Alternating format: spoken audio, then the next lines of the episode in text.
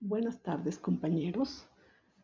El programa Todos Aprender, PTA, a través del acompañamiento de docentes, sugiere cada semana estrategias, recursos que potencien los procesos de enseñanza y aprendizaje en las instituciones educativas. El objetivo de hoy es eh, reconocer el podcast como recurso didáctico que favorece la enseñanza de contenidos de aprendizaje de diversas naturalezas y potencian el estilo de aprendizaje auditivo.